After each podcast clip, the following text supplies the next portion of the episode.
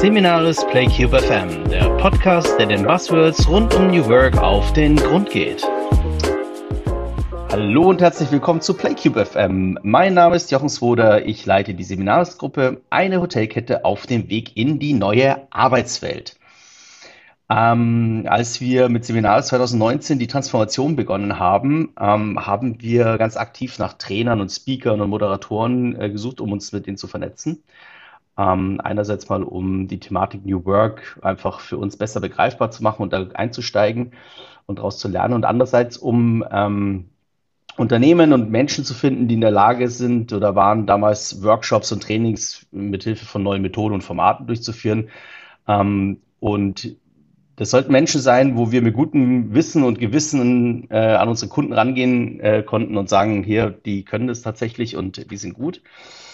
Und das ging eigentlich ganz banal. Ich hatte ein Excel-Sheet damals und habe das Internet durchforstet und einfach angerufen bei Menschen, die sich da präsentiert haben und mich mit denen getroffen, Interviews geführt.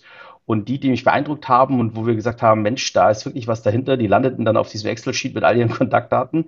Und ich habe das wirklich im Vorfeld dieses Podcasts nochmal durchforstet die Nummer eins auf diesem Excel-Sheet, die absolute Nummer eins, ist Alles Roger.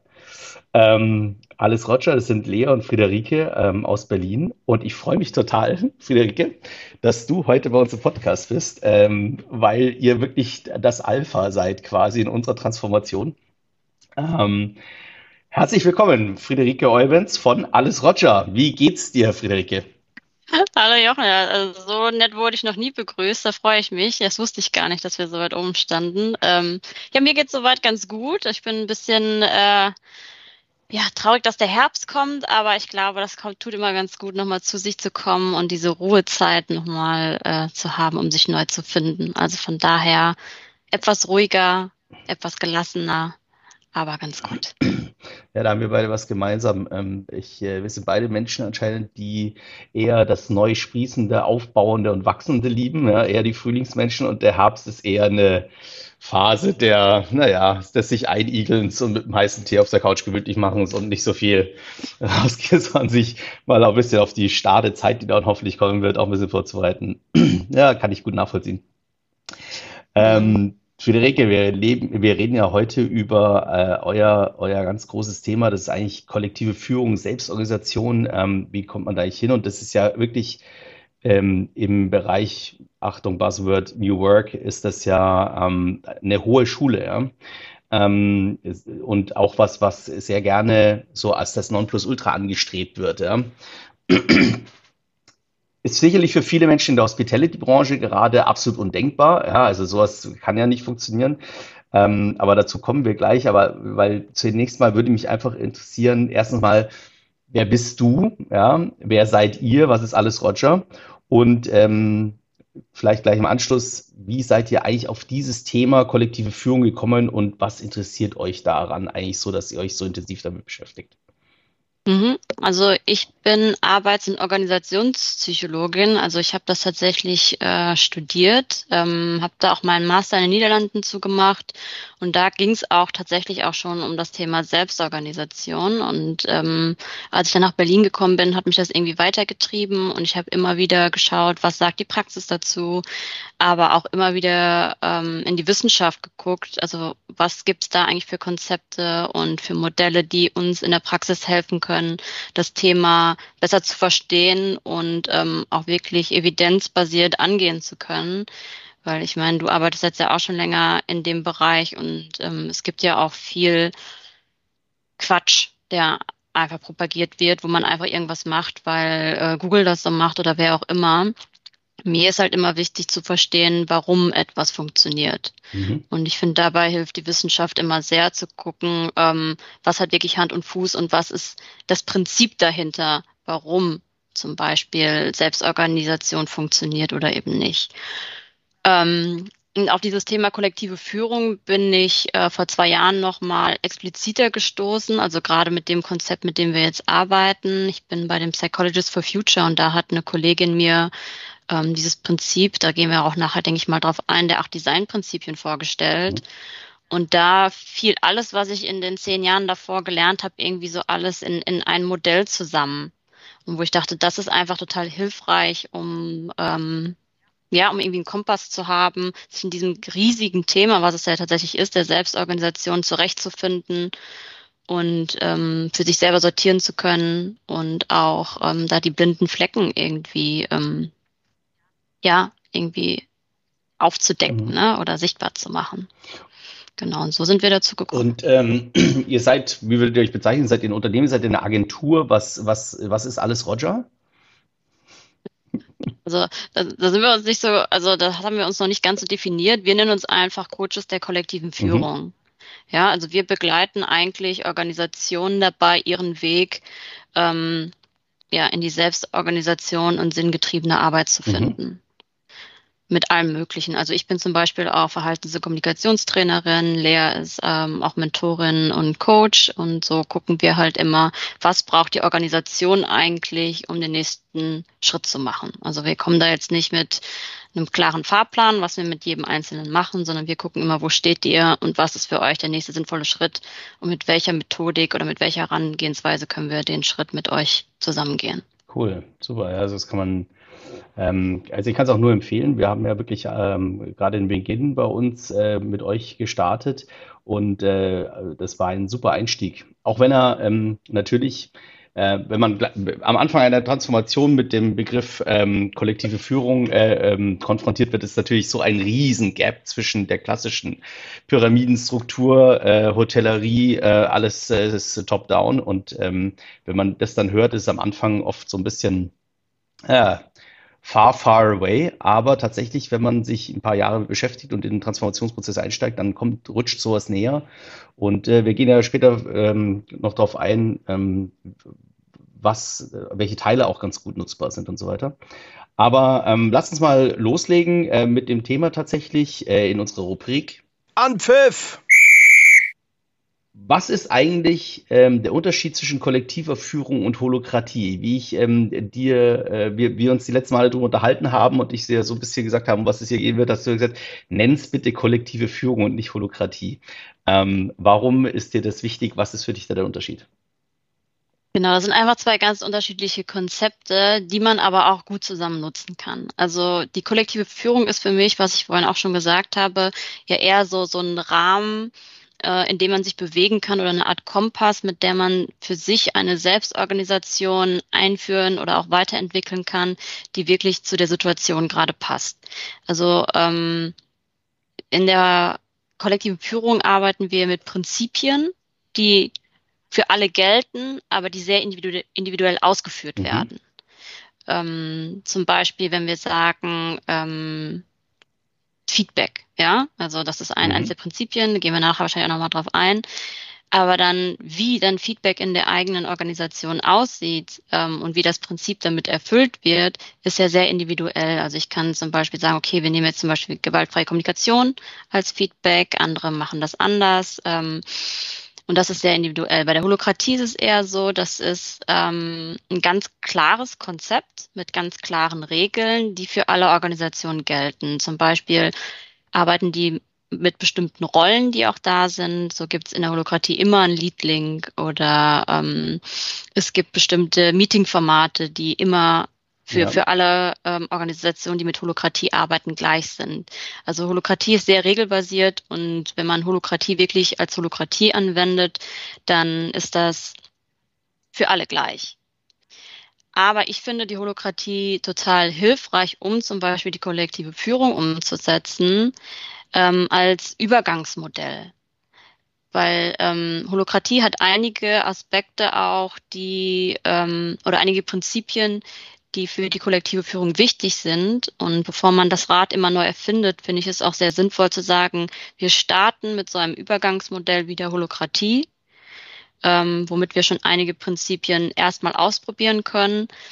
Und das entwickeln wir dann für uns so weiter, ähm, dass wir auch noch die anderen Prinzipien ausfüllen können und dass es dann nachher zu uns passt. Mhm. Aber deswegen finde ich die Holokratie als ein Übergangsmodell hilfreich, um in die kollektive Führung starten zu können.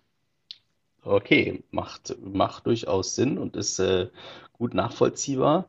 Ähm, also quasi Holokratie als Vorstufe zur individu individuellen kollektiven Führung. So kann's, kann man es Genau, erklären. Okay, genau. super.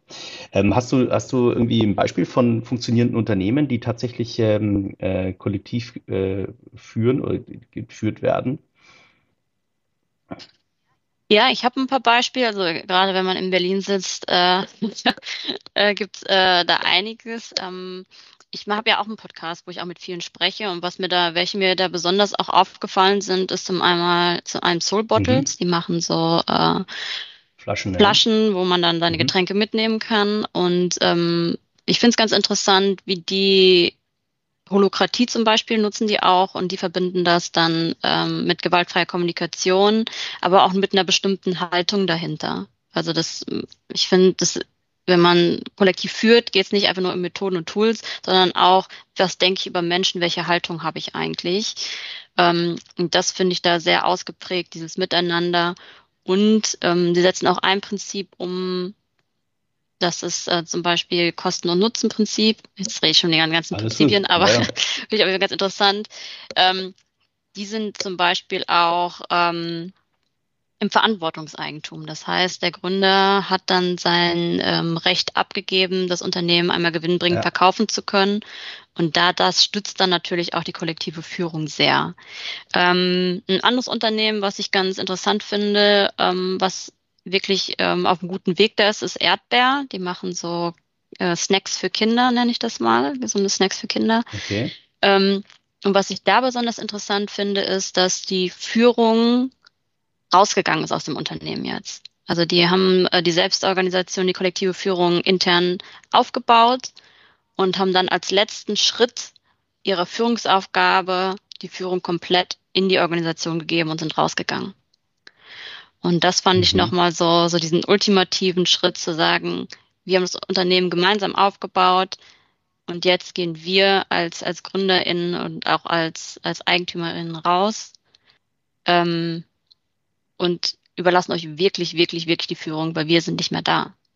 Und das fand ich nochmal äh, total interessant.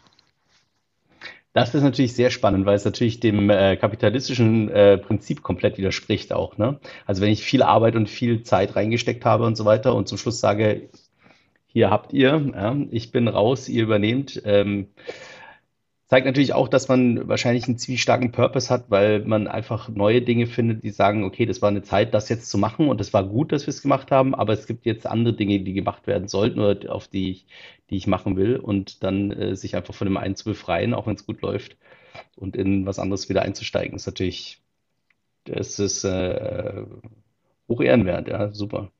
Ähm, ist kollektive Führung eigentlich ähm, tatsächlich die Organisations, äh, die Organisationsform der Zukunft? Oder ist das, wird es eine Seltenheit bleiben? Ich, wir sind noch nicht beim Orakel, aber, aber so ein bisschen mal, was denkst du, wie entwickelt sich das? Naja, ich habe den Eindruck, dass äh, viele Organisationen schon den Druck verspüren, erstmal agiler zu werden. Ne? Das ist ja Mhm. immer so dieser erste Schritt hin ähm, zur kollektiven Führung. Ähm, von daher denke ich, dass es schon die Zukunft ist, weil die Organisationen ja auch merken, mit dem, was wir vorher gemacht haben, mit diesem sehr hierarchischen und starren, kommen wir halt nicht so weit. Und gerade Organisationen, die auch sehr selbstorganisiert sind und sehr purpose-getrieben sind, ähm, die holen ja doch sehr auf und füllen dann auch Lücken, ähm, die da sind und die so etwas trägere Organisationen gar nicht füllen können. Und auch im Hinblick auf die Komplexität und die Herausforderungen, für die, vor denen wir stehen, glaube ich, brauchen wir auch einen anderen Modus, in dem wir zusammenarbeiten. Wenn wir jetzt irgendwie die Klimakrise uns angucken oder auch, ähm, wenn jetzt sowas wie Corona um die Ecke kommt, ich meine, damit habt ihr auch Erfahrung gemacht, dass mit solchen Dingen lässt sich einfach besser umgehen, wenn man sehr schnell ist, sehr flexibel ist und auch sehr kreativ arbeiten kann. Und das löst man auch nicht als eine Organisation alleine, sondern auch in Kooperation eventuell mit anderen Organisationen. Also gerade so die Klimaproblematik. Ähm, das sehen wir auch ganz viel, dass Organisationen, die kollektiv geführt sind, ähm, dass die auch sehr viel kooperieren über die Unternehmensgrenzen hinaus, weil die halt versuchen, in einer anderen Logik zu agieren als im klassischen ähm, Kapitalismus. Die versuchen eher in der, in der Denke der Gemeinwohlökonomie zu Mhm. handeln. Zu sagen, wir haben einen gemeinsamen Purpose, auch wenn wir andere Organisationen sind und wir wollen ja etwas Größeres Mhm. schaffen als ähm, reich werden. Das ist interessant, Ja. ähm, der, diese, dieser andere Purpose und auch ähm, der, die Nachhaltigkeit im Purpose. Also ähm, mich erinnert es manchmal an so alte Familienunternehmen, ne? die, die eine gesellschaftliche Verantwortung sozusagen für ihre Gemeinde, für ihre, ihre Stadt oder so weiter getragen haben und die ähm, auch immer daran bemüht waren und immer daran gearbeitet haben, dass es dieses Unternehmen noch viele, viele, viele Jahre gibt. Ja? Und ähm, interessanterweise sind diese Werte tatsächlich Werte, die auch in ähm, hologratischen oder selbst oder äh, ähm, kollektiv geführten Unternehmen tatsächlich auch wieder auftreten und auch in dieser ähm, neuen Arbeitswelt sozusagen wieder auftauchen. Ja? Nachhaltigkeit, ähm, gesellschaftliche ja. Verantwortung und so weiter. Ist ganz spannend, ja? dass so alte Werte sozusagen wieder ganz modern und ganz neu werden und man erkennt, wie wichtig sie eigentlich in Wirklichkeit für uns alle sind. Genau, die Wirtschaft soll den Menschen dienen. Ja, ja, ja. genau. Ähm, interessant. Ähm, lass uns da jetzt mal tiefer reinsteigen in unserem Tauchgang.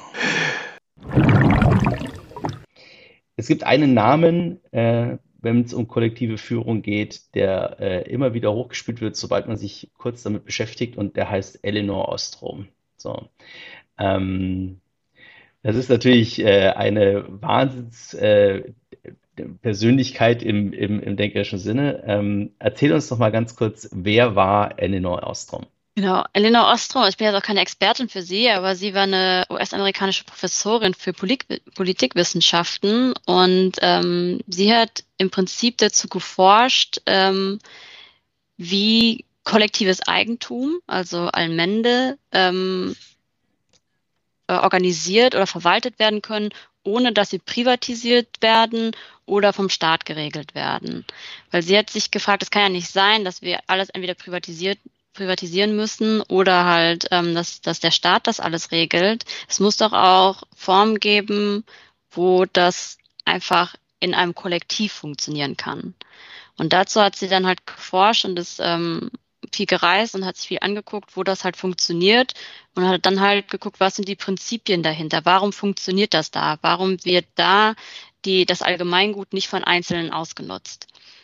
Und das sind diese acht Designprinzipien, die wir ja dann auch nutzen, ähm, bisschen angepasst an den Organisationskontext, weil ähm, eine Organisation ist immer noch was anderes als eine ähm, Weide, wo man gemeinschaftlich ähm, die Tiere drauf weiden lässt. Ähm, genau, und sie hat dafür dann 2009 tatsächlich den Nobelpreis gewonnen, der Wirtschaftswissenschaften ähm, mit dieser Fragestellung, wie können wir Allgemeingut oder überhaupt ähm, gemeinschaftliches Eigentum organisieren und verwalten. Mhm. Ähm, du hast gerade schon ein Wort gesagt, Allmende nämlich. Ähm, vielleicht mal für die Hörer, die jetzt nicht so tief da drin sind. Ähm, die Tragödie der Allmende, ja, ist ja dieser große Überbegriff, dieses, dieses, äh, man kann schon fast sagen, eine Case Study. Ja. Also, was ist denn die Tragödie der Allmende, die da eben von Eleanor Ostrom so auseinandergenommen wurde? Genau, die, die Tragödie der Allmende beschreibt eigentlich ähm, das Problem, dass wir auch oft auch selber beobachten können, ist, wenn irgendwas im Gemeinschaftseigentum ist, ähm, dass es immer einzelne Leute gibt, die das ausnutzen und sich dann auf Kosten anderer bereichern. Ja, also wie zum Beispiel, wenn da eine, eine ähm, Weidefläche ist oder ein See ist, wo ganz viele Fische drin sind, dass es dann einzelne Personen gibt, die dann zum Beispiel den See leer fischen und die anderen haben dann nichts mehr. Mhm. Ähm, das ist halt die Tragödie und die wird klassisch dann dadurch gelöst, dass man sagt, okay, ähm, der Staat regelt das, irgendwie mit Fangquoten oder was auch immer. Oder es wird privatisiert, dass man sagt, ja, es ist beim Meer ein bisschen schwieriger, bei Weiden ein bisschen einfacher, dass man sagt, ähm, das hier ist, ist deine Weidefläche, die gehört dir und damit kannst du machen, was du willst. Ähm, und das sorgt dann ja dafür, dass du ja, wenn dir die Weide gehört oder der Grund gehört, dass du ja auch guckst, dass es dem Grund, sage ich mal, gut geht und mhm. du nächstes Jahr auch wieder da ähm, deine äh, Tiere weiden lassen kannst. Dadurch ist das quasi dann auch gelöst. Und ähm, der dritte Weg den Elinor Ostrom dann gefunden hat, wie man diese Tragödie ähm, auflösen kann, ist eigentlich zu sagen, wir können das im Gemeinschaftseigentum lassen, aber dann braucht es bestimmte Voraussetzungen ähm, oder Prinzipien, die erfüllt sein müssen, damit das klappt, damit das Individuum sich nicht bereichert. Mhm. Weil wir Menschen haben beides in uns, ne? wir können super toll kooperieren, aber wir können auch sehr egoistisch sein und je nachdem, wie die Umstände sind, sind wir das eine oder das andere. Und mit diesen acht Designprinzipien macht man eigentlich den Rahmen auf, zu sagen, ähm, ja, kann man nicht einfach egoistisch sein, weil dann fliegt man raus.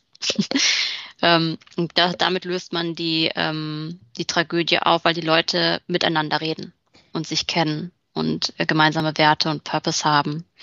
Und dann nutzt man das nicht aus. Weil du es gerade sagst, ähm, ich hatte mir eine Frage aufgeschrieben, äh, die ich tatsächlich mit dir diskutieren wollte, nämlich was macht man eigentlich, wenn einer nicht mehr passt? Ja? Also ja, wenn einer in diese Gruppe passt, aber da hast du gerade eben schon beantwortet, die kann ich also jetzt schon mal äh, weghaken, passt. ähm, dann fliegt er raus. Ähm, lass uns doch mal diese acht Designprinzipien so ein bisschen ähm, von oben nach unten durcharbeiten. Mhm. Äh, ich habe jetzt einfach eine willkürliche Reihenfolge genommen. Ähm, und mal so durchchecken, warum ist dieses Prinzip dann wichtig und wie kann man es eben auch fixieren, beziehungsweise wie, wie erstellt man es so, dass die Kommunikation nach innen und für alle Beteiligten auch klar ist. Ja. Ähm, anfangen tut's mit dem großen Why, ja, also mhm. mit der Sinnhaftigkeit, also warum tun wir das Ganze. Ähm, Warum ist es so wichtig, dass alle dieselbe Sinnhaftigkeit haben? Können die nicht, die äh, Mitglieder der Allmende sozusagen oder die, die Teilhabenden an der Allmende, könnten die nicht auch einfach äh, unterschiedliche Sinnhaftigkeiten haben, aber die zum selben Ziel führen? Genau, das Wichtige bei der Sinnhaftigkeit ist quasi die Frage zu beantworten, wozu braucht es uns? Ja, mhm. also es muss ganz klar sein, warum sind wir hier ähm, eine Organisation, warum sind wir hier? Ne? Mhm. Und wenn das geklärt ist, ähm, dann das ist ja eine Entscheidungshilfe auch. Ne? Dann kann ich nämlich immer, wenn ich selbst organisiert eine Entscheidung treffe in meiner Rolle, kann ich immer wieder sagen, ähm, zahle ich damit auf den Purpose ein, den wir uns gemeinsam gegeben haben, ja oder nein? Und wenn ja, dann werde ich das machen, wenn es mit den Werten, die dazu auch gehören, ähm, übereinstimmen oder nicht. Ähm, das heißt jetzt nicht, dass alle in der Organisation ähm, ihre Erfüllung in dem Job finden müssen. Ne? Also das finde ich muss jetzt nicht sein. Wenn jemand das, das hat und das einen treibt, ist das sehr gut, aber es muss nicht. Ähm, aber für die Organisation muss klar, klar sein, wofür sie stehen. Mhm. Und da muss auch in Entscheidungen irgendwie, wo rein investieren wir oder mit wem arbeiten wir zusammen oder was auch immer muss sich dann daran auch orientieren. Ne? Also ich kann nicht einfach sagen, ich mache jetzt hier einen tollen Purpose und dann ähm, handle ich ständig dagegen. Ähm, das ist natürlich schlecht, weil ein Purpose, ähm, so viel Geld wie möglich zu verdienen, kann man sich geben, aber ähm, wenn alle damit übereinstimmen, kann man genauso handeln. Aber wenn man dann einen Purpose macht wie, keine Ahnung, Energiegerechtigkeit für alle oder so, und dann schöpfen sich die Leute einfach ganz viel Geld daraus ab und ähm, man sieht, das fließt gar nicht da rein, die Entscheidungen werden gar nicht anhand des Purpose getroffen, dann funktioniert das halt nicht. Ne? Also der Purpose, den muss man dann auch schon leben. Mhm. Von daher ähm, ist es wichtig, dass alle diesen Purpose der Organisation kennen, auch wenn sie natürlich im Privaten einen anderen Purpose haben können. Mhm. Ne? Okay. Irgendwie meine Familie sicher durchzubringen und deswegen arbeite ich hier. Klar. Aber in der Organisation wird sich an dem Purpose, die die Organisation hat, orientiert. Genau. Super. Und die, die, genau, und das Thema Sinnhaftigkeit, da geht es auch darum, Wir-Gefühl zu schaffen. Ja. Weil das ist ja das, was uns alle verbindet. So unterschiedlich wie wir in der Organisation sind, uns verbindet dann, dass, dass wir ja hier arbeiten, auch vielleicht, um, um daran mitzu, zu werkeln, ne? zu sagen, okay, wozu braucht uns die Welt? Wir haben dafür als Organisation eine Antwort gefunden und das ist das, worauf wir immer wieder zurückkommen können, worauf wir uns einigen können. Das heißt, wenn wir einen, Purpose haben, der sehr stark ist ähm, und auch implementiert ist und verbunden ist mit, mit den Organisationsstrukturen, dann kann ich mich ja viel besser streiten weil dann streite ich mich darum, wie wir am besten diesen Purpose erreichen und weil ich weiß, dass wir alle am gleichen Warum und auch am gleichen Wozu arbeiten, kann ich mich ja viel besser streiten im, wie machen wir es genau, weil ich davon ausgehe, dass alle wirklich nur das Beste wollen, damit wir diesen Purpose besser erfüllen mhm. können. Und dann verhaspel ich mich nicht, nicht im Klein-Klein, sondern ähm, habe immer das große Ganze im Blick. Sehr gut. Ähm, das zweite Prinzip ist Gerechtigkeit. Ähm, warum ist uns, glaube ich, allen klar, warum es da in der, am Ende ähm, äh, gerecht zugehen sollte. Aber die Frage ist immer das, bei Gerechtigkeit eher das Wie, ne? Weil wir Menschen haben ja alle keinen natürlichen angeborenen Gerechtigkeitssinn, aber wir haben einen natürlichen Sinn darin, uns als ungerecht behandelt zu empfinden, sage ich immer. Ja? Also für Ungerechtigkeit, die uns widerfährt, sind wir sehr schnell und sehr intuitiv äh, zu haben. Für allgemeine Gerechtigkeit ist schwierig und es gibt ja viele, ähm, ich durfte ja mal in meinem Leben kurz Jura studieren. Und ähm, da ist in der, ähm, äh, in der Rechtsphilosophie natürlich die Frage der Gerechtigkeit eine ganz große. Und man äh, stellt eigentlich relativ fest ähm, oder relativ schnell fest, dass es subjektive Gerechtigkeit eigentlich nicht gibt. Wie kriege ich es denn hin, dass ich in so einer Gruppe ähm, eine gerechte Aufteilung tatsächlich hinbekomme, mit der die Leute auch tatsächlich leben können? Genau, bei dieser Gerechtigkeit geht es um die Frage der gerechten Verteilung von Kosten und Nutzen. Also von dem, was ich reingebe, kriege ich dann auch fair wieder was raus. Ne? Und das kann natürlich um Geld gehen, das kann aber auch um Status gehen, zum mhm. Beispiel, wer ist das Gesicht nach außen oder so. Ne? Für manche ist das ja auch wichtig. Also es geht nicht hier nicht nur ums Geld. Ähm, und was du gesagt hast, ist natürlich total richtig. Also Gerechtigkeit ist total subjektiv, weil es kommt darauf an, welche Normen ich anlege. Ne? Zum Beispiel, wenn es um Gehalt geht, finden manche es gerecht, wenn alle das Gleiche verdienen, mhm. weil ja alle wichtig sind für den Unternehmenserfolg. Und manche finden es halt ungerecht, weil sie sagen, ich habe aber studiert und da viel Zeit investiert. Andere finden das ungerecht, weil sie sagen, ja, aber ich habe so viel Arbeitserfahrung. Und manche sagen, ja gut, du hast vielleicht studiert, ich habe nicht studiert, aber wir machen ja genau den gleichen Job. Also was ist dann gerecht? Ne? Und was dabei wichtig ist, ist einmal, dass man äh, das transparent macht, dass es nie eine komplette Gerechtigkeit geben wird. Ne? Also dass man den Leuten den Zahlen schon mal sieht. Und dann ist es wirklich ähm, etwas, was viel Raum zur Diskussion braucht, weil so ein, man nennt das auch Klima der Gerechtigkeit, entsteht auch darüber, dass man sich darüber austauscht, was finde ich gerecht, was findest du gerecht und warum. Weil dadurch sieht man, kriegt man ja auch die ähm, Sichtweisen der anderen ähm, mit und kann dann und versteht dann auch viel besser, warum jemand das gerecht findet und warum etwas nicht. Und ähm, das schafft schon so, so, so ein gemeinsames ähm, Gefühl von Gerechtigkeit, wenn man darüber redet und die anderen Sichtweisen versteht. Und was dann aber auch total wichtig ist, ist, ähm, sich dann irgendwann auf bestimmte Sachen zu einigen. Ja, also da, das ähm, gibt es auch ganz viel Forschung in der Organisationspsychologie zu ähm, organisationaler Gerechtigkeit. Und da geht es dann darum zu sagen, okay, ähm, jetzt beim Gehalt zum Beispiel schaffen wir eine Prozessgerechtigkeit. Das heißt, wir gucken, ähm, wie funktioniert eigentlich der Prozess, wie wir Gehälter verteilen. Also welche Kriterien legen wir daran an ähm, und wie transparent sind die. Und was ganz wichtig ist, mhm. wenn wir das dann haben, dann muss das auch wirklich für alle gelten. Ja, da kann man nicht sagen, okay, das gilt jetzt äh, für die da unten und die da oben machen aber, was sie wollen, wenn man noch äh, etwas hierarchisch organisiert ist. Ähm, sondern es muss ganz klar sein, der Prozess läuft so und der läuft für alle gleich. Und was dann auch total wichtig ist, ist zu sagen, ähm, die Verteilungsgerechtigkeit auch zu schaffen. Ne? Wenn wir jetzt als Organisation so und so viel Geld zur Verfügung haben, was wir dann verteilen, ähm, dass wir dann auch gucken, okay, wie verteilen wir das und was finden wir dann gerecht, wie das verteilt wird anhand an, ne? Also es gibt ja auch zum Beispiel Bedarfsgehälter, ne? dass man sagt, wir bezahlen jetzt nicht nach deiner Leistung hier, sondern wir bezahlen da noch, was du für einen Bedarf hast. Also was brauchst du zum guten Leben? Ne? Manche finden das total ungerecht, manche finden das total gerecht. Es kommt drauf an, ähm, wo man halt gerade steht oder was das eigene Gerechtigkeitsempfinden ist. Aber ne, also da muss man sich halt drüber austauschen. Ist das was für uns, womit wir alle mitgehen können? Oder wollen wir das an bestimmten Kriterien festmachen, wie die äh, Unternehmenszugehörigkeit, ähm, Ausbildungsstand, ähm, was auch immer, ne? dass man das daran irgendwie festmacht. Mhm. Da gibt es die unterschiedlichsten Modelle und dann muss man halt aber gucken, was ist da und was finden wir gerecht, wie das verteilt wird. Das, äh, Welcher Schlüssel? Das, du hast ja schon praktisch jetzt äh, zwei, drei weitere Prinzipien angesprochen in, dem, in der Antwort. Nicht einmal die Transparenz, die ist natürlich sehr, sehr wichtig, dass wirklich die Leute wissen, was passiert hier und warum ist das so, beziehungsweise eben mhm. auch gemeinsame Entscheidungen treffen. Ja? Also in der, in der Beziehung jetzt zum Beispiel, wenn du sagst Zahlungs-, also ähm, äh, Gehaltsgerechtigkeit, ja, sag okay, das, das ist das Prinzip, nach dem wir vorgehen wollen. Seid ihr damit einverstanden? Ist ist das immer ein demokratischer Prozess? Muss das ein demokratischer Prozess sein, wo sich dann alle äh, gemeinsam einigen? Oder, oder ähm, wie funktioniert sowas? Weil äh, daraus entstehen ja Konflikte. Das ist ja auch gleich der nächste, das nächste Prinzip. Konfliktlösung, Entscheidungen treffen. Ähm, wie, wie geht sowas praktisch tatsächlich?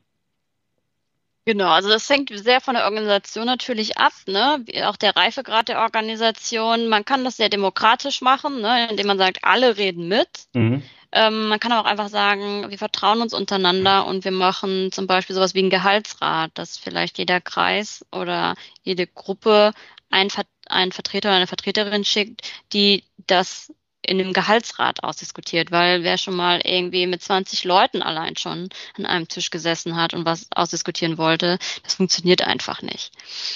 Und dann auch zu sagen, den Mut zu haben, es wird nie ganz fair sein, aber wir haben uns jetzt erstmal darauf geeinigt und das probieren wir erstmal aus und dann sprechen wir in einem Jahr nochmal drüber und gucken, was hat gut geklappt, was hat nicht gut geklappt gab es irgendwo richtige Schmerzen, also Bauchschmerzen oder irgendwie so richtige Ungerechtigkeitsempfindungen und dass man dann guckt, kann man die auflösen. Mhm. Aber wichtig, was du ja auch gesagt hast, dafür ist auch zu gucken, wie viel Geld ist überhaupt da. Ne, man, man kann sich ja viel wünschen an Wunschgehalt, aber wenn das Unternehmen das nicht hergibt, dann kann ich das halt nicht verteilen. Ne? Und das hilft den Leuten auch zu sehen, wie viel Geld ist eigentlich da, um, um zu verstehen, warum man jetzt kein Gehalt wie bei Apple bekommt. Mhm. Ja. Das ist nachvollziehbar. Aber mhm. dafür brauchst du die Transparenz, ja. Also dann haben wir ähm, also Sinnhaftigkeit haben wir besprochen. Wir sind äh, über die Entscheidungen Gerechtigkeitsempfinden, Transparenz und Konfliktlösung. Jetzt kommt man so in diese, wir sind gerade praktisch im Kommunikationsteil. Feedback geben ist ein, wie wird Feedback gegeben, ist ein, oder Feedback allgemein ist ein Grundprinzip. Ähm, steht jetzt so alleine Feedback, ja. Wie ist das gemeint als Grundprinzip? Genau. Also ähm, in den acht Design-Prinzipien heißt es angemessenes mhm. Feedback. Also, ähm, dass man nicht einfach sagt, ja, hast du gut gemacht, hast du schlecht gemacht. Ähm, es ist ja auch, da weiß man immer noch nicht, äh, was gut und was schlecht war. An, mit angemessenem Feedback ist eigentlich gemeint, dass ähm, ich auf, auf Verhalten, was gezeigt wird, angemessen reagiere. Also wenn jemand zum Beispiel ähm, zu spät mhm. kommt, immer, ja, dann kann ich dazu ja ein Feedback geben. Ne? Ich habe gesehen, du kommst zu spät und das verletzt unseren Wert Zuverlässigkeit, wenn das ein Wert ist, ne? Und darauf kann man ja dann Feedback geben, wenn der dann das erste Mal zu spät kommt.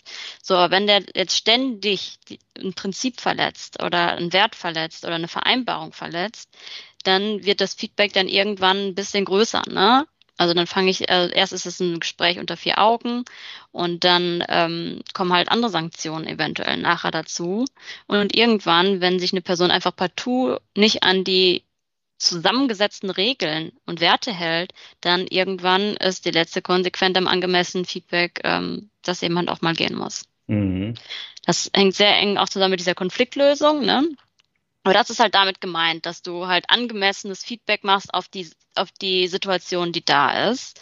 Das gleiche gilt aber auch für gewünschtes Verhalten. Ne? Also wenn jemand etwas so gut gemacht hat, dass du dann ähm, das mal sagen kannst, ne, mega gut. Und dann aber auch, was daran gut war natürlich mhm. ähm, und warum du das gut fandest. Und wenn aber man zum Beispiel eine ganze Truppe sich richtig, richtig doll angestrengt hat über Wochen, weil irgendwie eine Krise war, dass man dann auch sagt, so, ein angemessenes Feedback ist jetzt, haben wir mega gut gemacht und jetzt mach, gehen wir mal irgendwie alle zusammen essen oder machen alle mal kollektiv einen Tag frei oder was mhm. auch immer, ne? Es kann ja auch ein angemessenes Feedback sein, zu sagen, ey, wir, wir, wir erkennen auch Mühe an und wir erkennen aber auch Erfolge an, wenn was gut gemacht wurde und gut gelaufen ist, ne? Und das ist mit dieser Angemessenheit gemeint. Also dass man immer je nach Situation ähm, guckt, ähm, wie wir darauf reagieren. Und das ist ja auch so, so, ein, so ein Instrument, um, um, um die Sachen, auf die man sich geeinigt hat, auch durchzusetzen. Ne? Weil wenn mir nie jemand sagt, ob ich, ob ich jetzt mich gut an die Werte und an die Ziele, die man sich vielleicht auch gesteckt hat, irgendwie halte, und dann irgendwann rasten die Leute aus, weil äh, sie das so lange in sich reingestopft haben, dann äh, kann ich ja nichts mehr dran ändern, dann ist das Kind im Brunnen gefallen. Aber dieses angemessene Feedback ist im Prinzip so, so ein Vorfühlen, sind wir auf dem richtigen Weg, ja oder nein. Mhm. Na? Also erfüllen wir die Werte, erfüllen wir den Purpose, äh, sind wir irgendwie noch on track mit den, ähm, mit den Zielen und das Feedback ist dann quasi die Ausdrucksform. Mhm. Genau. Sehr gut. Ähm, die letzten zwei sind einmal Selbstbestimmung und einmal Kollaboration. Ja? Ähm, ja. ja. Sag mal dazu was. du steigst schon ein, aber auch ja keine Fragen mehr stellen. Genau. Dann, dann äh, ja, genau, da steige ich direkt mhm. mal ein. Genau, also, da, also die Prinzipien davor, das sind Prinzipien, die siehst du auch teilweise schon in, in anderen ähm, Organisationsformen. Ne? Also Feedback, das ist ja jetzt keine Neuigkeit. Ähm, aber diese, diese Selbstbestimmung, da geht es wirklich darum, Führung und Macht zu verteilen. Ne? Also dass man wirklich sagt, ähm, es gibt nicht die eine Person, die eine ganze Abteilung leitet und die Macht hat, jemanden rauszuschmeißen, jemanden einzustellen, zu sagen, was gemacht wird, sondern wir verteilen die Führung mhm. auf verschiedenen Schultern. Und das kann zum Beispiel funktionieren, indem man äh, Führung in verschiedene Rollen gießt. Ne? Also was teilweise ja die Holokratie macht, ähm, dieses rollebasierten Arbeiten. Und dazu lohnt es sich einfach mal zu gucken, ähm, was ist für uns Führung und was sind be bestimmte Aspekte von Führung. Und damit kann man dann ähm, zum Beispiel verschiedene Aspekte der Führung, zum Beispiel ein Teil von Führung ist ja, ähm, dass man die Mitarbeiter dabei unterstützt, ähm, sich weiterzuentwickeln. Ja, das könnte zum Beispiel die Coach-Rolle sein. Und dann gibt es einen Teil der Führung, äh, der dazu da ist, zu gucken, ähm, passen die Zahlen hier gerade noch, ne? Oder sind, sind wir schon im roten Bereich? Und das kann man alles in unterschiedliche Rollen gießen und dann können die Leute das übernehmen, die da vielleicht die besten Kompetenzen zu haben. Ne? Weil ich glaube nicht, dass eine Person alle Führungsaufgaben mhm. perfekt umsetzen kann. Also ich halte das für sehr sinnvoll, das aufzuteilen. Dazu gehört aber auch bei Selbstbestimmung, ähm, dass jeder Einzelne guckt, was mache ich eigentlich gerade für Aufgaben in der Organisation. Und da kann man zum Beispiel mal in seinen Kalender gucken und ähm, was, was habe ich die letzte Woche alles gemacht an Aufgaben. Und dann zu gucken, welche verschiedene Rollen ergeben sich denn daraus und daraus dann irgendwie Rollen zu formen. Und in diesen Rollen sollten auch immer ähm, Verantwortungsbereiche sein. Und wenn ich jetzt zum Beispiel die Rolle habe, ich habe zum Beispiel, ich arbeite auch in einem Startup mit, da habe ich die Rolle der Selbstorganisationsmeisterin, äh, ist ja ganz klar. Und ähm, das heißt aber in meinem Verantwortungsbereich liegt, dass ich die Entscheidung treffen kann, ob wir jetzt im Bereich Selbstorganisation was machen oder nicht. Ja. ja. Also ich kann natürlich mit anderen darüber sprechen und mir Meinung einholen, aber die Verantwortung dafür und auch die Entscheidungsgewalt habe ich. Mhm. Und das sorgt halt auch dafür, dass man jetzt nicht ständig im Kreis sitzt und es ausdiskutiert und nachher die Person gewinnt, die am meisten rumgenervt hat, sondern dass die Person die Entscheidung trifft, die im besten Falle äh, die meiste Kompetenz und das meiste Wissen dazu hat. Jede Rolle sollte natürlich auch einen bestimmten Purpose haben, ne? dass man sagt, also mein Purpose ist halt, dass die Leute ähm, selbstbestimmt und ihren Stärken gerecht sich einbringen können. Mhm. Das ist halt mein, meine Aufgabe als Selbstorganisationsmeisterin, genau. Und Kollaboration als letzter Punkt noch? Genau, Kollaboration ähm, ist so ein bisschen anders als die anderen sieben Prinzipien davor. Die Kollaboration entsteht eigentlich, wenn ich die anderen sieben Prinzipien davor umsetze. Mhm. Das heißt, wenn ich die anderen Prinzipien gut umgesetzt habe, dann kann ich gut kollaborieren. Und was damit aber auch gemeint ist, ist, dass so eine Gruppe, also wenn ich jetzt ähm, einen Kreis habe oder ein Team habe, das ist ja nicht im luftleeren Raum. Und da muss halt geguckt werden, wie können wir diese Gruppen dann wieder miteinander verbinden? Welche Kommunikationswege muss es da geben? Wie setzen wir vielleicht auf einer höheren Ebene Feedback um oder Selbstbestimmung um? Wie ist auf einer höheren Ebene der Purpose da? Genau, und das ist halt ähm, der Grund, warum wir in unserer Arbeit sagen, diese acht Designprinzipien müssen auf verschiedenen Ebenen umgesetzt werden. Also einmal auf der Ich-Ebene muss das irgendwie passen. Ähm, das ist dann viel mit Kompetenz und Selbstreflexion ähm, zu machen. Dann auf der Gruppenebene, ne? also ob es jetzt ein Kreis ist oder äh, ein Team, dass da die Prinzipien umgesetzt werden, dann auf einer Organisationsebene, ne, wie, wie verbinden wir die Kreise zum Beispiel zusammen und wie können wir die auf der Ebene umsetzen, aber auch ganz wichtig, wie können wir das im Netzwerk machen. Mhm. Ne? Also wie können wir zum Beispiel in anderen Organisationen zusammenarbeiten oder wie können wir außerhalb der Organisation mit unseren Zulieferern oder Kunden ähm, diese Prinzipien umsetzen der Kollaboration. Ne? Also da geht es wirklich darum, wie können wir die Prinzipien dann auf der nächsthöheren Ebene irgendwie umsetzen, dass wir gut zusammenarbeiten können. Super. Super Überblick.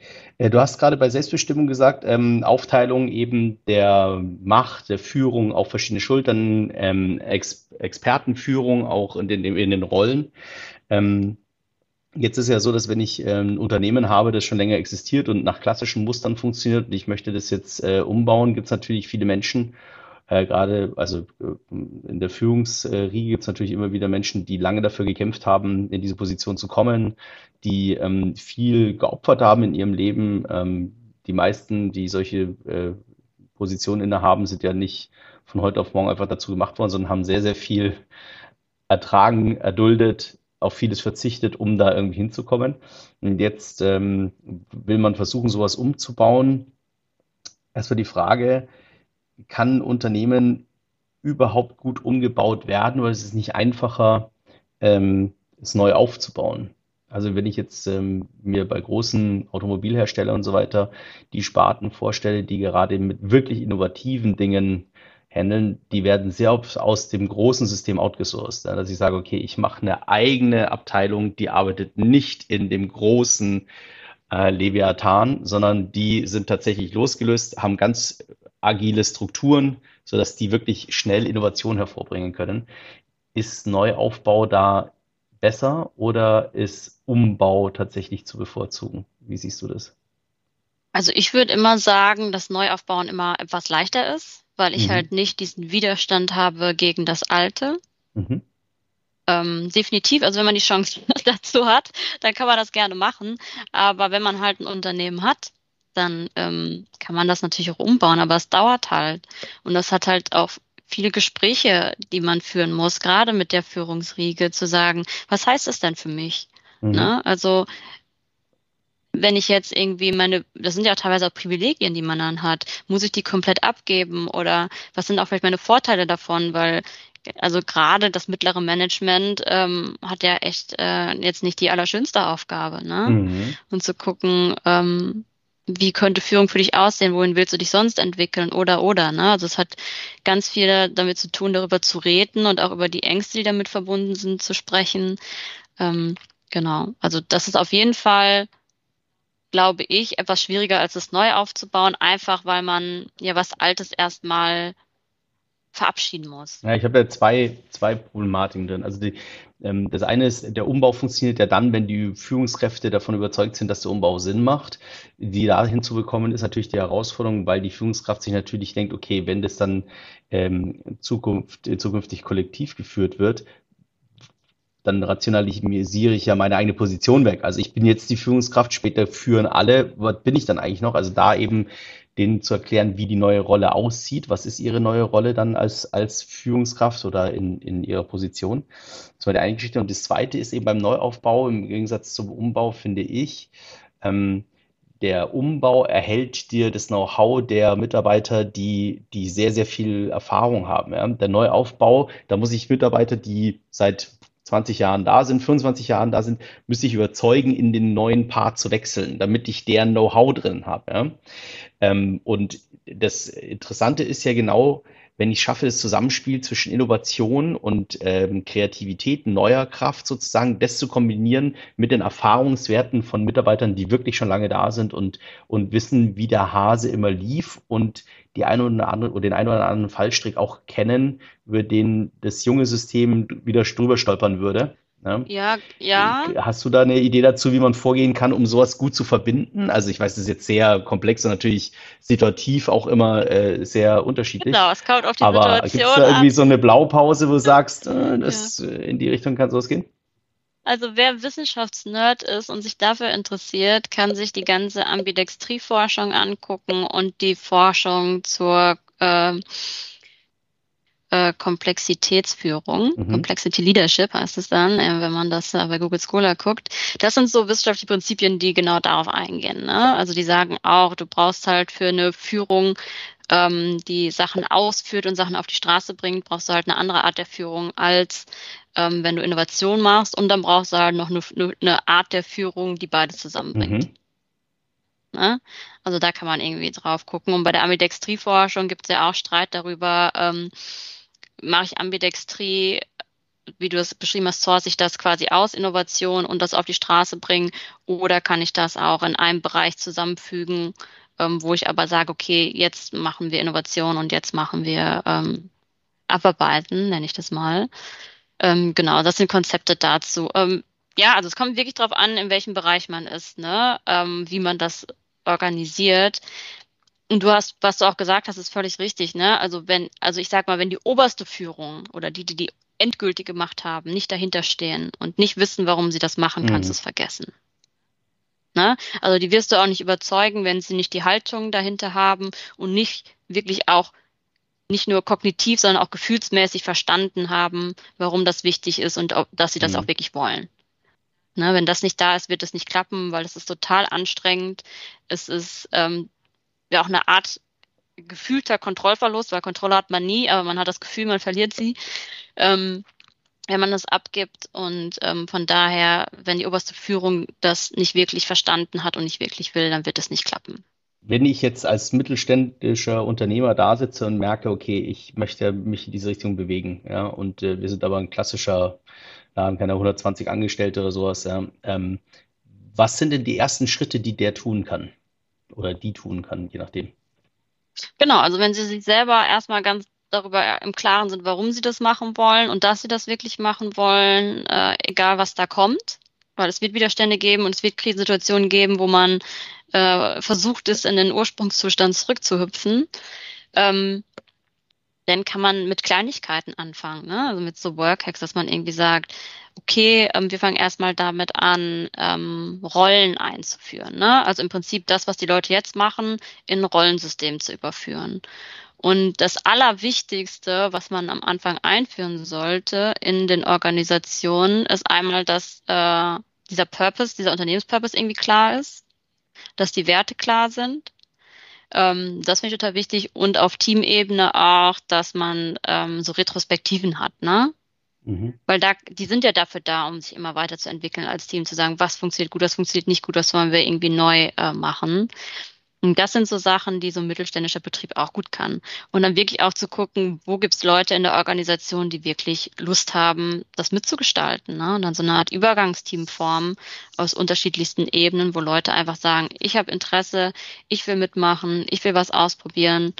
Und ähm, ich treibe das auch, weil was man auf jeden Fall in der Organisation braucht, sind Leute, die davon überzeugt sind, die davon begeistert sind, die das halt vorantreiben weil sonst hast du es wirklich oft, dass du in der, im Alltag untergehst und keine Zeit hast, am System zu arbeiten. Ne? Weil es braucht halt auch mhm. Zeit. Dazu äh, haben wir eine eigene Rubrik, ähm, die jetzt äh, ansteht, und zwar. Oh, Epic Fail. Friederike, hast du ein Beispiel für einen Prozess, Transformationsprozess in diese Richtung, der richtig in die Hose gegangen ist und wo du sagen könntest, warum er in die Hose gegangen ist? Ich darf natürlich keine Namen nennen. Alles gut. Sollst du auch nicht. Es geht auch gar nicht darum, wer gefällt das, sondern nur, was ist passiert? Ja. Warum hat es nicht geklappt? Genau, es gab ähm, eine größere Organisation äh, tatsächlich, die ähm, wo, wo eine, einer der Gründer total überzeugt war von der Idee. Mhm und das äh, vorangetrieben hat. Und dann haben die anderen Wunder, die, das war irgendwie für die irgendwie so unterm Radar oder das fanden die überhaupt nicht wichtig, das hat die nicht so interessiert. Und dann alles, was der andere Gründer aufgebaut hatte, haben sie dann einfach eingerissen. Weil ähm, die halt nicht überzeugt waren von diesem Selbstorganisationsding und die halt auch die Haltung nicht hatten ähm, dazu, zu sagen, okay, ich lasse mal die, die, die Züge locker und ich vertraue den anderen darauf, dass sie es machen. Und jetzt ist irgendwie so ein komisches Prinzip eingezogen und die Mitarbeitenden sind sehr verunsichert auch. Mhm. Ähm, und ähm, genau, und dadurch trauen die sich natürlich auch nichts mehr. Mhm. Und das hat das einfach sofort zurückgedreht. Und das ähm, habe ich häufiger gesehen, dass wenn die oberste Führung wechselt, die das vorher vielleicht sehr unterstützt mhm. hat, und der andere hinkommen, dass es dann oft scheitert, wenn die nicht komplett dahinter stehen. Das habe ich in vielen Organisationen gesehen, dass gerade dann, wenn an oberster Stelle irgendwie ein Wechsel stattgefunden hat, dass es dann komplett zurückgedreht wurde. Es ist spannend, dass du das sagst, weil ähm, da gibt es tatsächlich ein Beispiel aus der Hotellerie. Ich nenne da auch keine Namen, aber es gibt eine Hotelkette, die tatsächlich einen CEO hatte, der sehr stark in Richtung Arbeitswelt 4.0 transformiert hat, Eigen, äh, also Selbstbestimmtheit, ähm, kreative Prozesse und so weiter und so weiter. Also ist er ganz stark in die Richtung gegangen. Und der wurde dann gewechselt. Der hat sogar die Räumlichkeiten dementsprechend hergerichtet. Das ist wirklich traumhaft, das ist wirklich super gemacht. Ähm, und dann gab es aber ähm, Führungswechsel und ein neuer CEO kam und die neue Führung hatte einfach von der Methode nicht, nicht viel gehört bis jetzt, war nicht, ähm, war nicht präsent sozusagen. Und daraufhin ähm, wurde das äh, ganze Unternehmen wieder ganz klassisch geführt und, und äh, eigentlich ja, ist auch keinem großartig aufgefallen ähm, bis ich dann auch tatsächlich mal dort war und ähm, die, die Räumlichkeiten gesehen habe und gedacht habe, wow, das ist ja New Work Style at its best. Also es war wirklich, es war jeder Raum war, also es waren, es waren Community Areas, es waren Playgrounds, es gab in jedem Raum gab es beschreibbare, be, bepinnbare Wände, es war wirklich alles auf, auf Kollaboration und äh, Kreativität und wirklich äh, darauf aus. Und darin äh, war ein System, ein Konzept, das gelaufen ist wie in den 90ern quasi, also nicht ganz, halt nur im richtig coolen Design. Ähm, war ganz spannend, ja. Also wenn das, wenn einfach die Möglichkeit und die Chancen, die in diesen, in diesen Systemen liegen, einfach noch nicht bekannt sind. Also das hat gar nichts damit zu tun, dass man äh, die, die ablehnt, sondern man kennt sie vielleicht einfach auch nicht. Und in dem Moment geht so eine große Chance einfach äh, durch die Tür. Äh, war, fand ich auch ganz spannend. Ja. Also Führungswechsel ist sicherlich ähm, äh, ganz, sagen wir mal, eine herausfordernde Situation in so einem Prozess. Unsere nächste Kategorie, ähm, die heißt Over oder underrated? Ähm, die funktioniert so, liebe Ulrike. Ich sage jetzt, äh, ich habe hier 17 ähm, Wörter. Ja? 17. Wow. Und du 17, ja. Und du sollst möglichst schnell, ich sage mal das Wort, und du sollst möglichst schnell ähm, sagen, ob dieses, dieser Begriff in deiner Arbeitswelt, in deinem Denken äh, gerade over oder underrated ist. Also ob man sich da ähm, zu viel damit beschäftigt und eigentlich ist es nicht wichtig, oder ob er underrated ist und eigentlich sehr viel mehr Beachtung haben sollte. Ja? Aber ich sag nur over oder underrated. Du sagst over oder underrated, oh, oh, oh. keine Erklärung. Ähm, ich, oh, das notier, wird schwer. Ja. Ich notiere mir das natürlich mit und äh, wenn dann zum Schluss Sachen sind, wo ich sage, ah, das ist ja interessant, dann reden wir da kurz drüber. Okay? Okay, also, gut. Super. Bist du bereit? Ja. Gut, dann fangen wir an. Over oder underrated? Expertise. Underrated. Unternehmenswerte. Underrated. Eine Ausbildung oder eine Lehre machen. Overrated.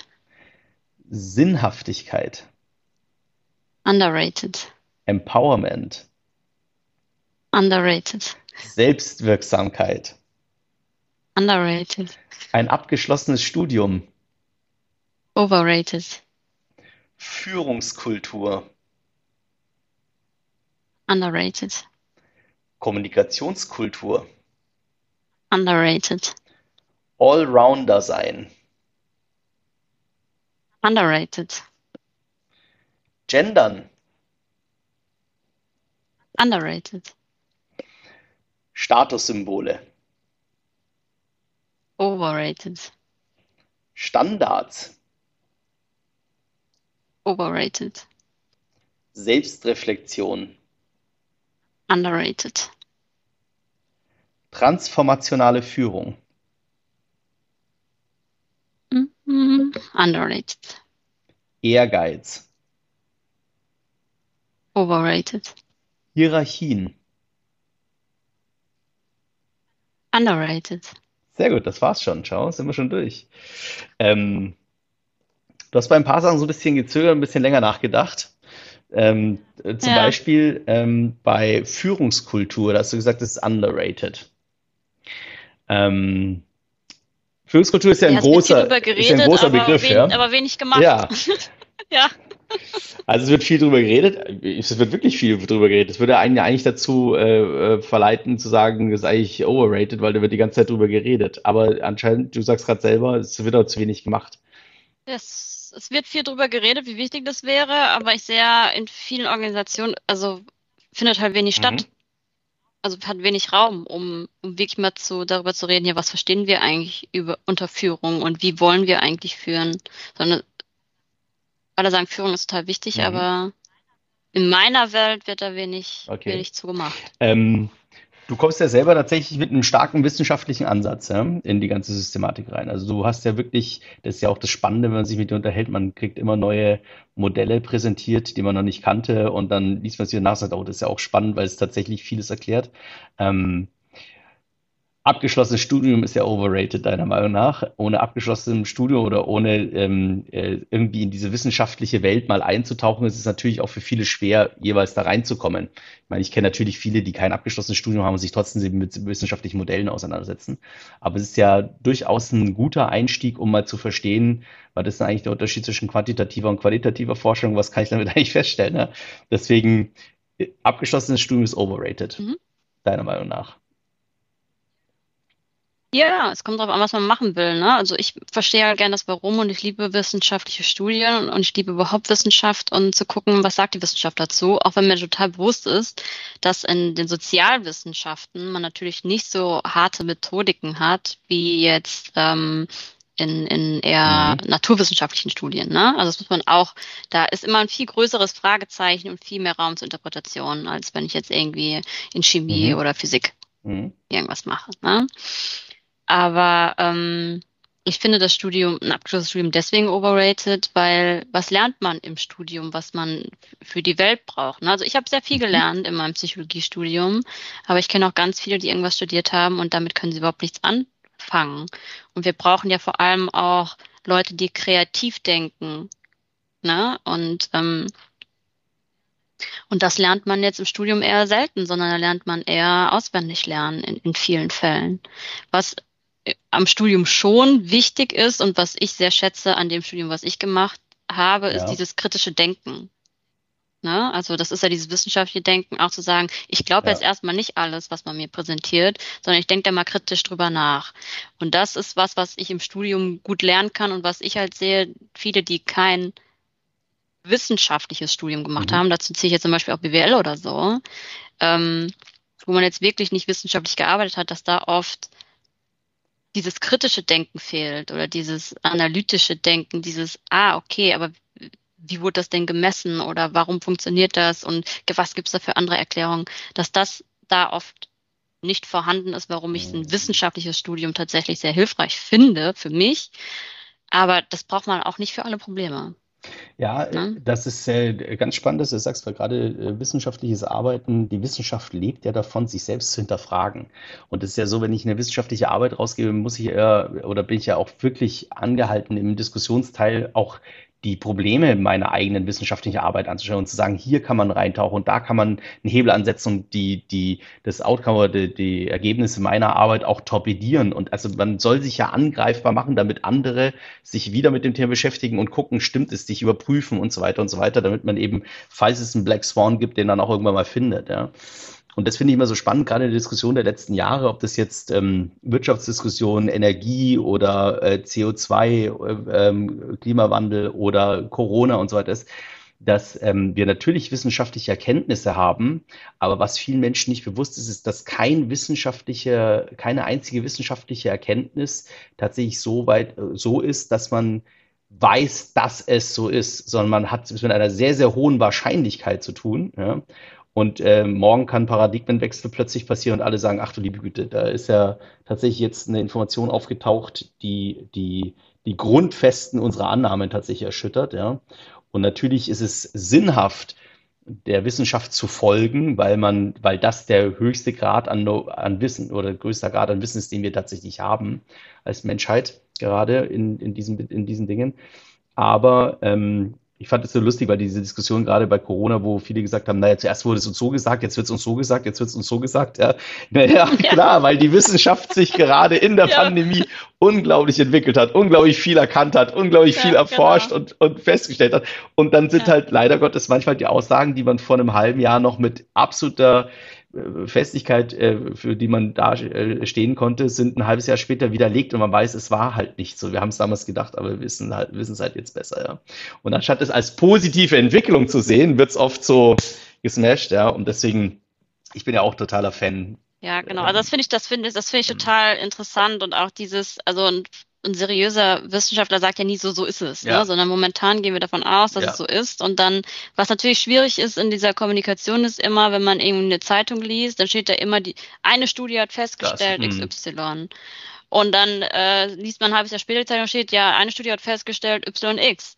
Und ähm, das, das eine Studie ist immer angreifbar und sagt halt noch gar nicht viel aus, sondern erst, wenn man zum Beispiel eine Meta-Analyse macht Mhm.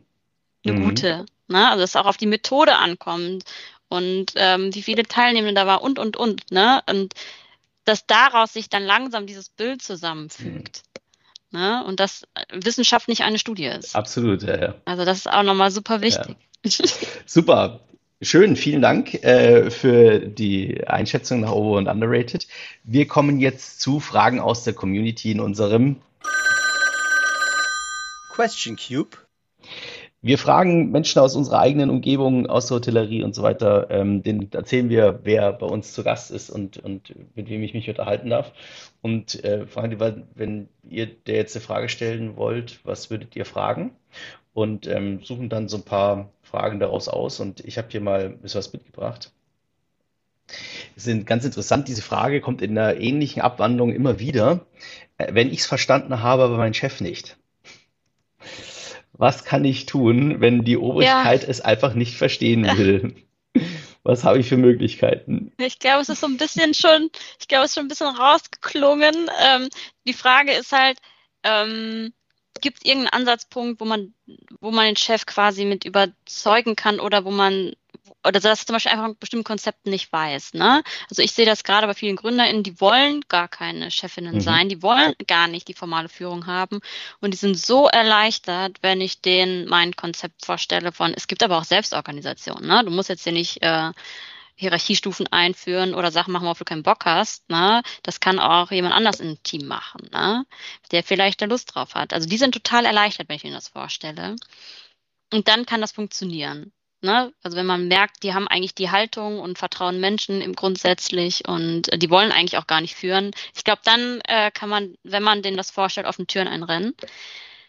Aber wenn das einfach äh, Führungskräfte der alten Schule sind, die ähm, denkt, man kann alles kontrollieren und man braucht Macht und einer muss ja entscheiden und ähm, die sich, die auch gerne den Status haben und und und, ja, dann ist das so. Dann kann man da nichts machen und ähm, wenn man dann keine Lust hat, ähm, sich da aufzureiben, dann muss man gehen. Ich meine, gerade in der Hotelbranche, ich weiß, dass die generell noch ein bisschen oldschool ist, aber die suchen auch viele Leute und dann guckt man halt, ob man dahin geht, wo es vielleicht schon ein bisschen äh, netter zugeht. Mhm. Ja.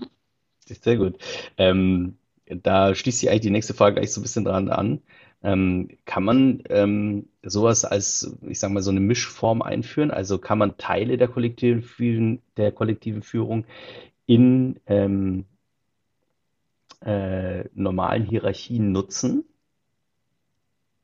Ja, definitiv. Also es ist ja nicht so, entweder ich bin selbst organisiert und oder kollektiv geführt oder ich bin hierarchisch. Da gibt es ja viele Zwischenstufen, ne? Und ich finde es immer gut, wenn man das ein bisschen auflockert, indem man immer ein Stückchen mehr ähm, einführt, ne? Also das bin ich definitiv dafür. Ähm, die Frage ist halt, ob man, also was man dann als Ziel hat. Ne? Habe ich überhaupt ein klares Ziel? Muss man auch nicht haben, sondern man kann auch immer Schrittchen für Schrittchen vorangehen.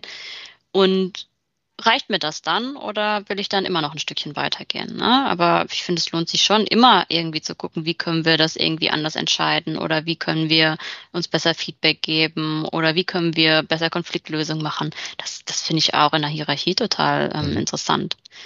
Genau, aber ich glaube, haarig wird es dann bei dem Thema Selbstbestimmung, ähm, inwieweit kann man die Macht wirklich weiter Mhm. verteilen. Weil das hilft ja nicht zu sagen, ja, du kannst es entscheiden, aber wenn dann das entschieden wird, was die Führungskraft doof findet und man dann einen auf den Deckel kriegt, ja, dann kann man es halt dann doch nicht entscheiden und dann macht man das halt irgendwann auch nicht mehr. Ne? Also diese Machtfrage ist da ist dann am Ende relevant, aber so einzelne Teile kann man definitiv einführen und damit äh, sich das Leben und die Arbeit auch ein bisschen netter machen. Mhm, sehr gut. Ähm, ich habe hab ja seit Jahren oder seit Jahren, seitdem ich mich mit, ähm, mit äh, New Work und den, der neuen Arbeitswelt und Transformation so heute beschäftige, habe ich immer so vor meinem geistigen Auge eines Tages mal dieses Hotel ähm, holokratisch das allen gehört, die da drin arbeiten. Ja, und dann sage ich, okay, mh, hm, es wird gemeinschaftlich entschieden, ob man, ähm, wie man das, ob jeder jeden Tag äh, zehn Zimmer putzt oder ob jeder hm, ob man sich da jemand dazu nimmt, der die Zimmer putzt und dann hast du einen Spezialisten fürs Front Office und einen Spezialisten für die Küche und einen Spezialisten für dies und so. Und ähm, egal mit welchem Mitarbeiter der Gast sich äh, unterhält, er unterhält sich immer mit dem Owner, weil ja alle Owner sind. Ähm, ähm, und ist ganz lustig, weil ich im Kopf immer so aus meiner Vergangenheit die Menschen zusammen schon so zusammensetze, so die Teams, wer könnte da passen und wie könnte das sein und so. Mittlerweile sind allerdings auch viele schon in der Hierarchie so weit, dass man die nur schwer wieder dazu bringen würde, so ein, so ein Startup sozusagen zu machen. Aber nehmen wir mal an, wir würden so ein Projekt, muss ja nicht Hotellerie sein, aber kann ja überall sein. Gibt es, gibt es Plattformen, gibt es, ähm, gibt es irgendwelche äh, Orte, wo man Menschen findet, die genau auf sowas Bock haben? Also gibt es, weiß nicht, Social Media Plattformen, irgendwas, wo man sagt, wenn man da reingeht, findet man Menschen, die auf sowas tatsächlich Bock haben und bei sowas mitmachen wollen oder da, äh, wo tummeln sich diese Menschen? Frage. Also ich glaube, wenn du irgendwie in der Gemeinwohlökonomie unterwegs bist, da triffst du schon viele, die darauf Bock haben. Überhaupt in dieser ganzen Nachhaltigkeitsszene, das ist super eng verbunden mit den Themen, also mit deiner Idee, die du angesprochen hast. Ne? Da tummeln sich Leute und sonst, also ich meine, du kennst ja auch Effectuation. Mhm. Ja, einfach drüber reden und die Leute mhm. selektieren sich davon alleine zu dir hin, ne? Also mhm. rausgehen mit deinem Vorhaben, drüber reden und dann kommen schon die Leute, die Bock drauf haben. Ja. Also du gehst auch vom Prinzip der natürlichen Anziehung sozusagen aus. Wenn ich anfange darüber ja, zu reden total. und mit vielen Menschen mich darüber zu unterhalten, dann, dann kommen auch die Leute vorbei, die es tatsächlich interessiert und die da an sowas äh, partizipieren oder beziehungsweise sich beteiligen wollen. Naja. Bin ich fest von überzeugt, ja. Schön. Mal schauen, was aus sowas eines Tages wird. Ja, ich bin ganz gespannt. Ich kenne die Idee von dir ja schon länger und äh, ich finde es mega und äh, ja, ich äh, würde dann schon mal den nächsten Urlaub da buchen. Dann. Schauen wir mal. Lass uns äh, in die letzte Rubrik gehen und zwar unser Orakel. Unseren Blick in die Zukunft. So, ich weiß, das ist immer schwer, aber in zehn Jahren von heute ab was glaubst du, könnte sich in puncto kollektiver Führung tatsächlich in der Gesellschaft, in der Wirtschaft getan haben? Und vielleicht kannst du auch so ein bisschen einschätzen, welche Schritte schafft die Hotellerie? Faire Frage, gute. Ja, also ich hoffe, ich sage es mal so, ähm, dass auch allein durch ähm, den Fachkräftemangel sich einiges tut. Mhm. Weil die meisten Leute haben ja keine Lust, so zu arbeiten, wie wir jetzt arbeiten. Es gibt auch echt viele, die, die wollen auch was Sinnvolles mit ihrem Leben anfangen. Und die wollen halt auch ähm, sich auch nicht kaputt mhm. arbeiten. Mhm. Ne? Die wollen auch irgendwie menschlich arbeiten. Und ich hoffe, dass allein dadurch ähm, Organisationen sich bewegen. Mhm. Zu sagen, wie können wir das irgendwie anders machen, die Leute mit einbeziehen, weil allein wenn man die Leute mit einbezieht, in wie man arbeitet, haben die ja schon viel mehr Lust. Mhm. Ne? Im Thema Selbstwirksamkeit. Ähm, deswegen hoffe ich einfach, dass dadurch jetzt ganz viel passiert. Dass die Arbeitswelt irgendwie ein bisschen menschlicher wird und, und dass die Leute mehr mitbestimmen können, wie sie auch arbeiten wollen. Also da setze ich ähm, viel Hoffnung rein. Auf jeden Fall. Also ich denke, da wird sich einiges tun. Und man hört ja überall, alle wollen agil arbeiten und das ist immer der erste Schritt hin zu mhm, kollektiven Sehr gut. Ähm, wenn du dir was wünschen dürftest, großer, großer Wunsch. Also die, die, du reibst an der Lampe und der Genie kommt und sagt, einen hast du frei, äh, nicht drei diesmal, sondern nur einen. Was wäre dein Wunsch für dich, für die Gesellschaft, für die Wirtschaft, für sonst was in puncto ähm, kollektiver Führung und Unternehmensstrukturierung allgemein? Also jetzt nicht, ich hätte gern dann irgendwie äh, mein Ferrari. Ich, also ja, ich weiß, dass das du niemals ein Ferrari dir wünschen würdest. Aber nee, so ich tatsächlich nicht. Ähm, nee, ich denke darüber nach. Ähm, also momentan werden Unternehmen ja vor allem bewertet anhand von, von, von ihrem Wirtschaften an sich. Ich würde mir wünschen, mhm. dass Unternehmen mehr bewertet werden würden an den Kriterien der Gemeinwohlökonomie und mhm. dass sie nicht dafür bestraft werden, wenn sie der Gesellschaft helfen wollen. Mhm. Also, dass da irgendwie sich was ändert, dass man dann vielleicht, wenn man gemeinwohlorientiert ist und da irgendwie gut unterwegs ist, weniger Steuern zahlen muss.